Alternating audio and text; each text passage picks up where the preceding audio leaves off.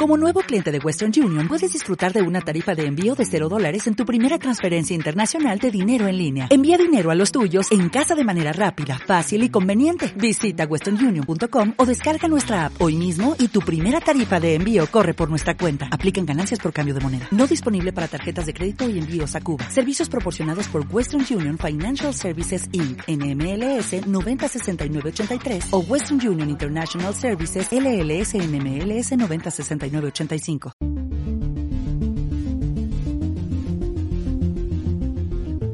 Hola y bienvenido, bienvenida a Escuela de la Memoria, el podcast de la gente normal que hace cosas extraordinarias y en el que traemos ejercicios y técnicas que puedes aprender mientras realizas otras tareas bastante más mundanas, como conducir al trabajo, levantar pesas en el gimnasio o fregar los platos. Tú eliges lo que quieres estar haciendo mientras pones a punto tu cerebro con nosotros.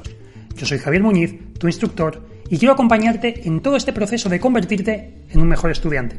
Y en la sesión de hoy vamos a hablar de la importancia del juego y de por qué es algo mucho más serio de lo que creemos, sobre todo cuando estamos estudiando. Pero antes, déjame decirte que si quieres aprender a estudiar mejor sin tener que pasar 8 o 10 horas al día encerrado y a memorizar todo lo que se cruce por tus ojos, te recomiendo unirte a nuestra newsletter de Memoriones. Ahí enviamos un email cada día con aprendizajes muy entretenidos y adictivos. Además, también promocionamos nuestras formaciones. Así que si no tienes ningún problema en recibir muchos emails de valor, ni que hablemos sobre las formaciones que ya ayudan a más de 7.000 personas, puedes unirte gratis en el enlace que te dejo en la caja de descripción del programa aquí en ebooks e imagino que también en el resto de plataformas aparecerá. Imagino que en Spotify, Apple Podcast, Google Podcast también lo tendrás. No lo sé, no lo he mirado, lo tengo que mirar. Tengo que mirarlo, lo miraré después en cuanto termine el programa. Pero ahora no, ahora vamos a hablar sobre el juego y la importancia de jugar y por qué es mucho más relevante en el estudio de lo que creemos. Y ojo, que aquí viene un programa sin guion, no hay nada, tengo aquí, eh, tengo un libro del que quiero hablar y voy a sacar algunas notas de ahí, pero esto es un escuela de la memoria unplug, o sea, esto va sin, sin, sin nada. En fin, Vamos al lío, pero es que es un tema que me parece, me parece la leche de interesante y, y quería tratarlo. Quería tratarlo a raíz de un libro que estoy terminando ahora mismo, que me parece fantástico, que es de Marcos Vázquez García y que se llama Fitness Revolucionario. Que también, ojo, hay un podcast genial del mismo nombre, también de Marcos. Me parece espectacular, me parece espectacular, así que escuchadlo. No conozco a Marcos, no me está pagando nadie por hacer esto, ni mucho menos, pero yo recomiendo las cosas que me gustan y esta me gusta, es muy bueno. El tío es muy bueno por lo que estoy viendo. En el libro hay, una parte muy interesante que te habla sobre, te dice, entrena menos, juega más. Y todo esto lo vamos a extrapolar al estudio. Por supuesto que sí. Él habla con respecto al deporte, que me parece muy bien, pero yo lo llevo al estudio también por los mismos motivos. Habla aquí y leo textualmente, pone entrena menos, juega más. Y te dice, todos los seres vivos intentan ahorrar energía. Cualquier especie que derrochase calorías, em, eh, bueno, en funciones no directamente ligadas con la supervivencia o procreación, se extinguiría. A primera vista, el juego parece contradecir esta regla biológica básica, y sin embargo todos los animales juegan, haciendo evidente que esta diversión debe cumplir alguna función. ¿Cuál es entonces el propósito evolutivo del juego? Aprender estrategias básicas de supervivencia. En otras palabras, la diversión es la base del sistema educativo de la naturaleza, justo lo contrario que en la escuela moderna. Y esto me parece sumamente interesante y lo conecto directamente con algo que nos dice la gente que, bueno, iba a decir nuestros alumnos, o nuestros alumnos al principio, o la gente que, que quiere convertirse en alumno nuestro antes de pasar por nuestras formaciones y que nos dice, pero es que esto de inventar historias, esto es para niños, esto no es serio, a ver, que, yo voy a ser notario, que yo voy a ser médico, esto no es serio ni, ni lo parece por ninguna parte. Bien, si tú eres oyente ya de este programa, esa fase seguramente la habrás pasado y entiendas el potencial que tiene. Pero precisamente quiero hacer mucho hincapié en que el juego es importante. Cuanto más nos divertimos, más aprendemos. No solo que sea bueno para la mnemotecnia el inventar algo estrafalario, algo estrambótico, algo sorprendente, sino que además es interesante porque nos ayuda a desarrollar ciertas habilidades a nivel intelectual, estimula nuestro cerebro, nos da nuevas herramientas, nos quita estrés el juego y hace, por lo tanto, que fluya más el aprendizaje, más allá de la propia mnemotecnia, que la mnemotecnia está muy bien, pero no deja de ser un parche a la hora de estudiar, no deja de, ser una artimaña, un ardid para, para simplemente, pues, eh, ser capaces de recordar algo que de otra forma no nos sería posible o no sería arduo y tedioso. Eso es lo que queremos evitar. Pero aparte, ese componente de juego, de inventar historias, de divertirnos, de convertirnos en un cuentacuentos, de estar, ser los propios creadores de nuestra historia, de ese mundo de fantasía en el que creamos todas estas ilusiones, eso nos va a llevar a hacer el estudio menos estresante. Y, como decimos, la base del aprendizaje en la naturaleza pasa por jugar, por experimentar. ¿Qué pasaría si yo tengo un personaje que de repente empieza a volar, que de repente le ocurre esto? Esa es la base de la mnemotecnia. Y, como digo, dice cosas muy interesantes eh, Marcos, dice cosas muy, muy interesantes que, que me gustan mucho. Te dice los, los niños con déficit de juego desarrollan menos curiosidad y habilidad social, así como peor regulación emocional. Así que sí, muchas veces pensamos, el estudio debe de ser serio, debemos de estar concentrados, no nos podemos reír, no nos puede hacer gracia el temario, porque soy un tío serio, soy un tío serio que tiene que aprobar este examen también muy serio. Y tengo que estar con cara de enfado, porque así es como va la cosa. No, podemos podemos, podemos divertirnos de esa parte del estudio, podemos jugar y fomentar el juego.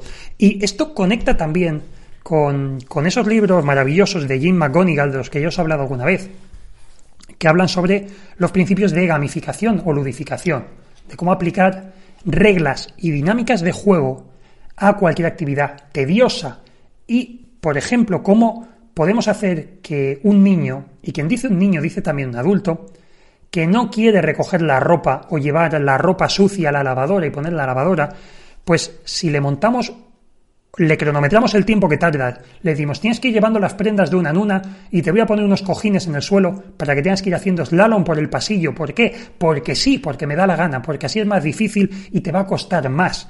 Pero va a ser más divertido. Y lo más cachondo es que es más divertido encima, es que somos así. Somos así de simples, nos gusta jugar, nos gusta complicarnos la vida. Entonces, a veces, complícate la vida, hazlo divertido, leche, no, no, estés, no estés amargado estudiando de esa manera. Con todos mis respetos a quien esté estudiando de una forma seria, ¿vale? Simplemente intento Intento demostrar algo, ¿vale? Simplemente. Es a lo que me refiero. Me he venido muy arriba hoy, madre mía. Llevo un par de semanas muy arriba. No sé, no sé qué me pasa. En fin. Como digo, ponle a un niño o un adulto a hacer una gincana y a tirar la ropa sucia a la lavadora y a ponerla y le cronometras el tiempo y le das puntos y lo va a hacer de mejor grado que si simplemente le dices lleva toda esta cesta, mételo en la lavadora y hazlo así. Que de hecho me estoy planteando el empezar a hacer yo la lavadora porque lo de la lavadora sí, porque me suena más divertido que como lo hago habitualmente.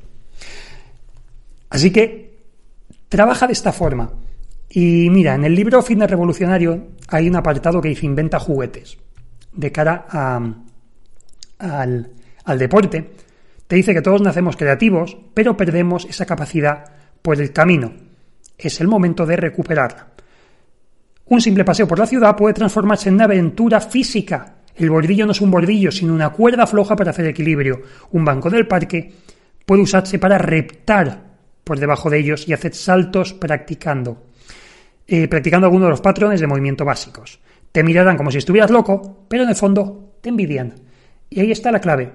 Te envidian y te dice, puedes inventar juguetes o puedes comprarlos. Es decir, que también no utilices unas mancuernas, sino que utilices este tipo de elementos, te llegues a construir o utilizar tu algo. Y sigue con esto. Te habla, por ejemplo, despreocúpate del resultado. Y te dice, y esto me parece brillante, cuando el juego se vuelve demasiado reglamentado y supervisado, se convierte en deporte.